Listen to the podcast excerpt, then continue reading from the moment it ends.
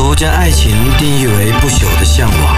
历史正是对人类生活的不朽向往以及回忆。回忆是一条没有尽头的路，一切以往的春天都不复存在。然而历史永在，只要我们试图去理解真正的历史，我们就走上了一条美妙的路。历史没有隐瞒，我们没有忌惮，史无忌惮。宋世南主讲，考拉 FM 出品，你们的倾听价值连城。考拉 FM 的朋友，大家好，欢迎收听本期《食无忌惮》，我是宋世南。在节目开初呢，给大家汇报一下《食无忌惮》的视频版第二个系列《日本战后复兴》已经上线了，在各大视频网站搜索“食无忌惮”都可以看到拥抱战败。日本战后的政治革命，我和我的团队费了很多心血，这一期的效果也不错，夹叙夹议，一转以前有段子、有分析、有故事，结尾还有彩蛋，有我讲述我自己在五岁的时候就为言论自由付出血的代价的段子。今天我们聊的话题呢是中秋，马上就要中秋节就要来了。不过今天呢，我不想从文史角度来做一些考据，比如引用什么先秦的典籍啊，考证中秋的来源、中秋的风俗。因为我在我看来呢，这些文史考据尽管有它一定的意义和价值，但是呢，它毕竟与当下的我们其实很难形成共鸣。人们在考证中，在寻章雕句中，其实很可能会忽略掉我们身边的现实。在现实中的中秋节，其实呢，我们大多数人可能在国庆前、在中秋节前都会感到非常疲倦，因为中秋和十一是一年的三分之二过了，快到年底了，就像一天的黄昏一样，人总是可能充满疲惫的，尤其是生活在城市里面的人。每天的时间呢，就像奔丧一般的飞快的去个不停。城市很喧嚣，时间过得很快，人们呢很可能被榨干了。而中秋节呢，可能也已经被榨干了。如果中秋节只意味着放两天假，吃点公司发的或自己买的，或有求于你的人送的月饼，然后你再独自玩半天手机，包括在朋友圈晒两条关于中秋的东西。那么中秋节的确已经被榨干了。节日究竟意味着什么？人类为什么发明节日？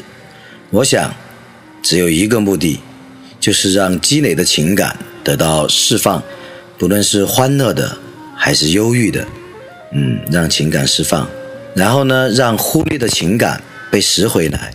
不管我们以什么样的名义忽略到的情感，我们有时候以忙碌的名义。有时候呢，其实实质上我们是以麻木来忽略情感。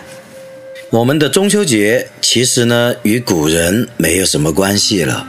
虽然它是古人发明的，并且呢，在时间长河里成为我们这个想象的民族共同体的遗产。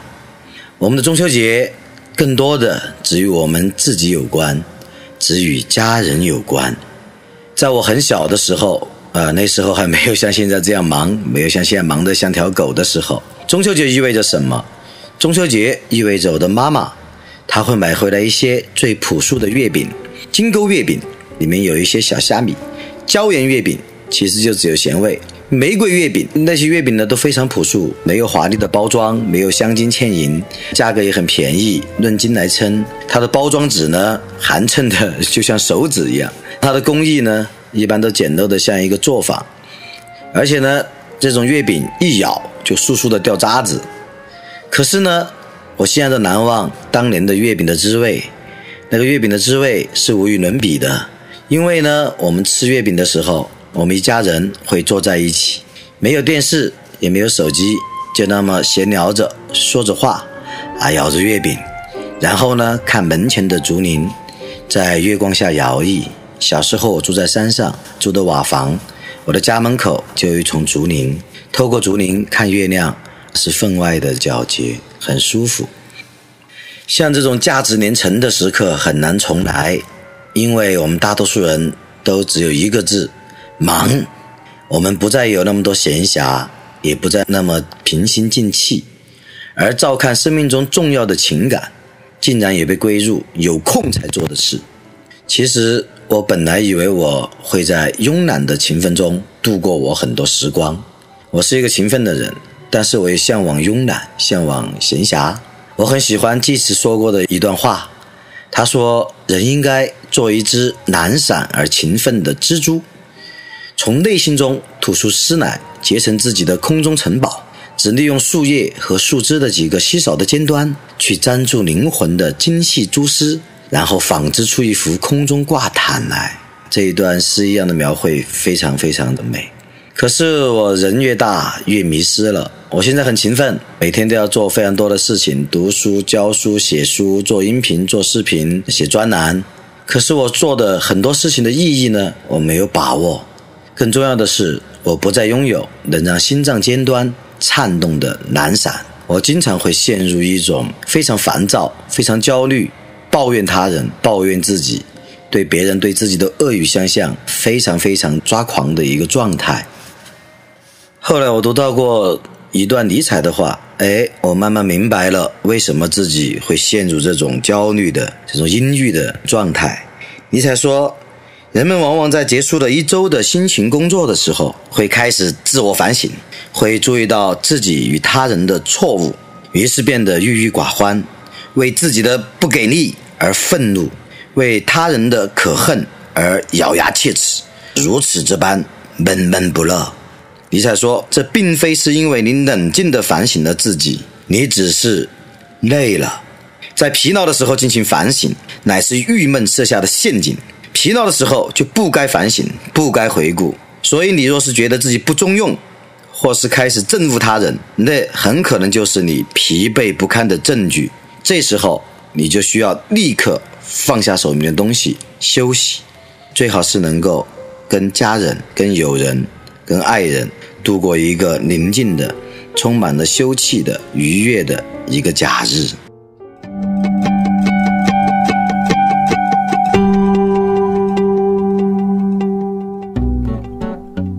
我老爸很希望我这个中秋节回去，我本来要回去的，却又改变了日程。不是因为忙，没有任何工作可以阻挡一个儿子回去看老爸。其实我们经常说，哎，太忙了，没有时间陪孩子，没有时间读书。其实并不是真正的忙，而是时间上排序的问题。因为你认为读书的价值、陪孩子的价值，没有你所谓的工作、没有你挣钱捞生活的事情重要，所以你把陪孩子、读书、享受人生等等东西放在了挣钱的之后。时间管理是一个价值排序。从来就没有挤不出来的时间，而只有你不愿去安排的时间。我今年中秋不回老家呢，不是因为我忙，我前面说了，没有任何工作比中秋回家看老爸老妈、看姐姐、看侄女儿更重要的，是因为今年中秋我要去看卢老。卢老是我早年做报纸的第一个老师，也是我职业生涯中我个人。愿意承认的唯一一个老师，他比我父亲呢小四五岁，今年也有六十七八了。我跟他的情谊在师友之间。在我职业生涯初期，是卢老以他的经历与智慧向我示范了报人应有的风骨与见识。他其实在八十年代就做到了一个省级报纸的副总，但是后面在一次风波中呢，承担起所有的责任，从此离开了报社。成为一个职业雇佣军，到处做报业的策划人和外聘智囊团团长。在我刚入行的时候呢，卢老正好是我一家新报纸的智囊团团长。我们在一起工作的时候只有两年，他教会我很多东西，甚至帮我手把手的写提纲。现在报业或传媒业已经不太可能还有这样的事情了，就前辈带着你，帮你手把手的写提纲。而卢老后面说，因为他比较看好我，他觉得这样做是心静火传。后来我没做报纸呢，而卢老更早就不做了。但我们这后面的十几年来一直都往来。卢老大我三十多岁，还经常跟我喝酒到凌晨三四点。我们说一些往事，谈论时事，说到痛快的时候，我们就频频举杯，嗯，干了。现在想起来，我还是比较懊悔啊，毕竟别人比我大三十多岁，我经常拖着别人熬夜喝酒，虽然非常痛快淋漓，但也可能比较损害别人的身体。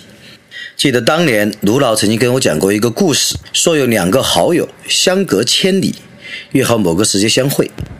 到了时间，其中一个不能赴约，他怎么办呢？他就自刎，用宝剑抹了自己脖子，然后呢，让自己的魂魄飞到千里之外与友人相会。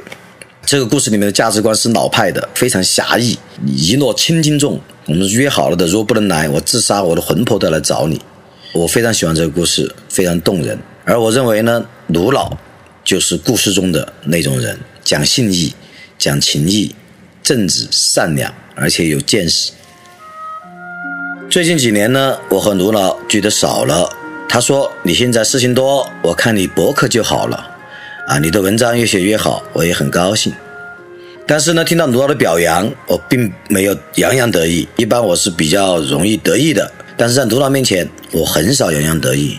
他是我的老师，我的兄长，我的酒友，我敬佩和喜爱的人。今年八月，我炒股。”亏得屁股朝天，忽然想起卢老退休后一直在炒股，而且水平不错，就电话求援。那时候我跟卢老已经有一年多没见面了。我打电话的时候已经比较晚，卢老接了电话，嗯，声音比较沙哑，比较低沉，语气没力的。他听了我的问题，然后说他现在很少炒股了，不过祝我好运。那我们又寒暄了一下。我正准备挂电话的时候，他忽然说：“石南，我还是告诉你吧。”我得病了，而且有点严重。第二天，我赶紧去医院看卢老，他瘦了很多，形容枯槁，颜色憔悴，不过精气神还在，眼里面仍然还有光芒。卢老是个有生命力的人，我们这伙人都是如此，我们都很看重生命力。生命力就是一股气，一个意志。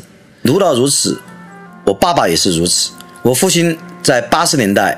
几乎每年都有一两个月是在医院里面度过的，因为他有先天性心脏病。那么在八十年代，我记得有一次他得了一个叫肾周围脓肿的病，然后发了好几次病危通知书。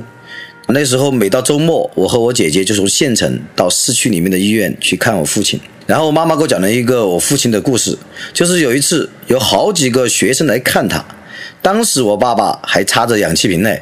他就把氧气瓶拔了，坐起来跟学生一口气聊了两三个小时，精神很好。等学生一走，他就休克了。他的这种意志力、这种生命力、精神力，真的是非常非常了不起。但后面我父亲还是好了。我父亲这个先天性心脏病是很严重的，他的嘴唇、指甲都是污的。很多年前，有位医生，北京的名医啊，诊断说父亲活不过四十岁。现在我父亲已经七十三了，而那位医生呢，已经去世 二十年了。好，说回来，我去看卢老，卢老虽然非常瘦，颜色憔悴，但他眼睛里面呢，仍然有那个生命力的亮光。我们聊了好几个小时，直到我发现他其实是在透支体力，而我也发现他的家属有一点担忧。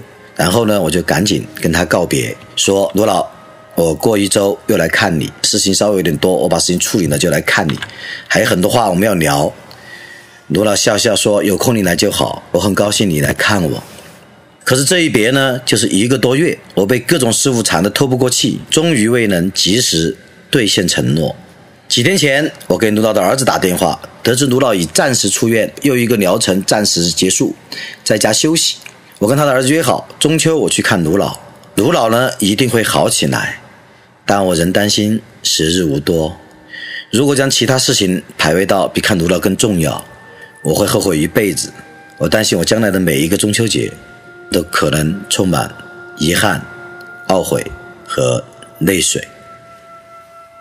哎，很抱歉，在节日前的这一期《食物鸡蛋》与朋友们分享的是略带伤感的故事和略微低迷的情绪。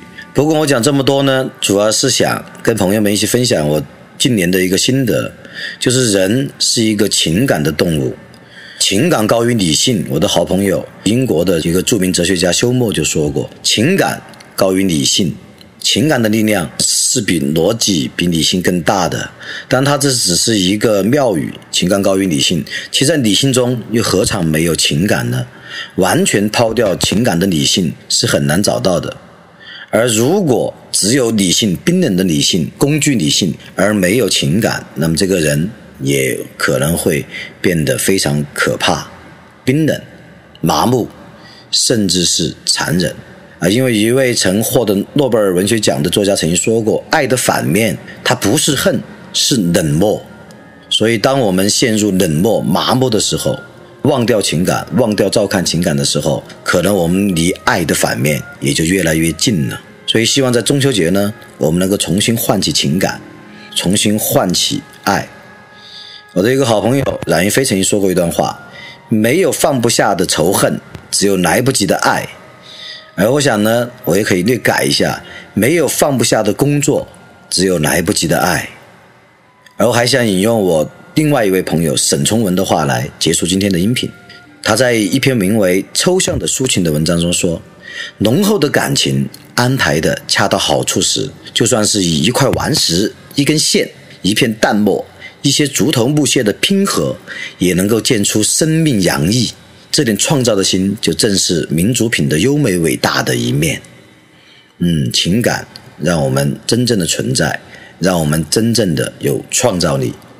这个中秋节，让我们释放情感，重拾情感。”跟家人、友人、爱人一起度过一个甜蜜宁静的中秋节吧。嗯，感谢大家收听，我提前给大家拜一个早中秋，祝大家中秋节快乐。我们周日再会，食物忌惮，我们不听不散，拜拜。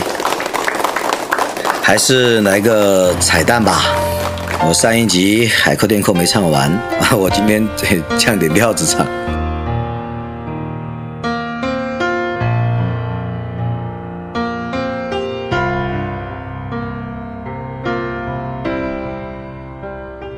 刚听我，寒夜内红雪飘过，怀着难可留的伤，我飘远方。风雨里追赶，梦里分不清影踪，天空海阔，你与我海邊多少次。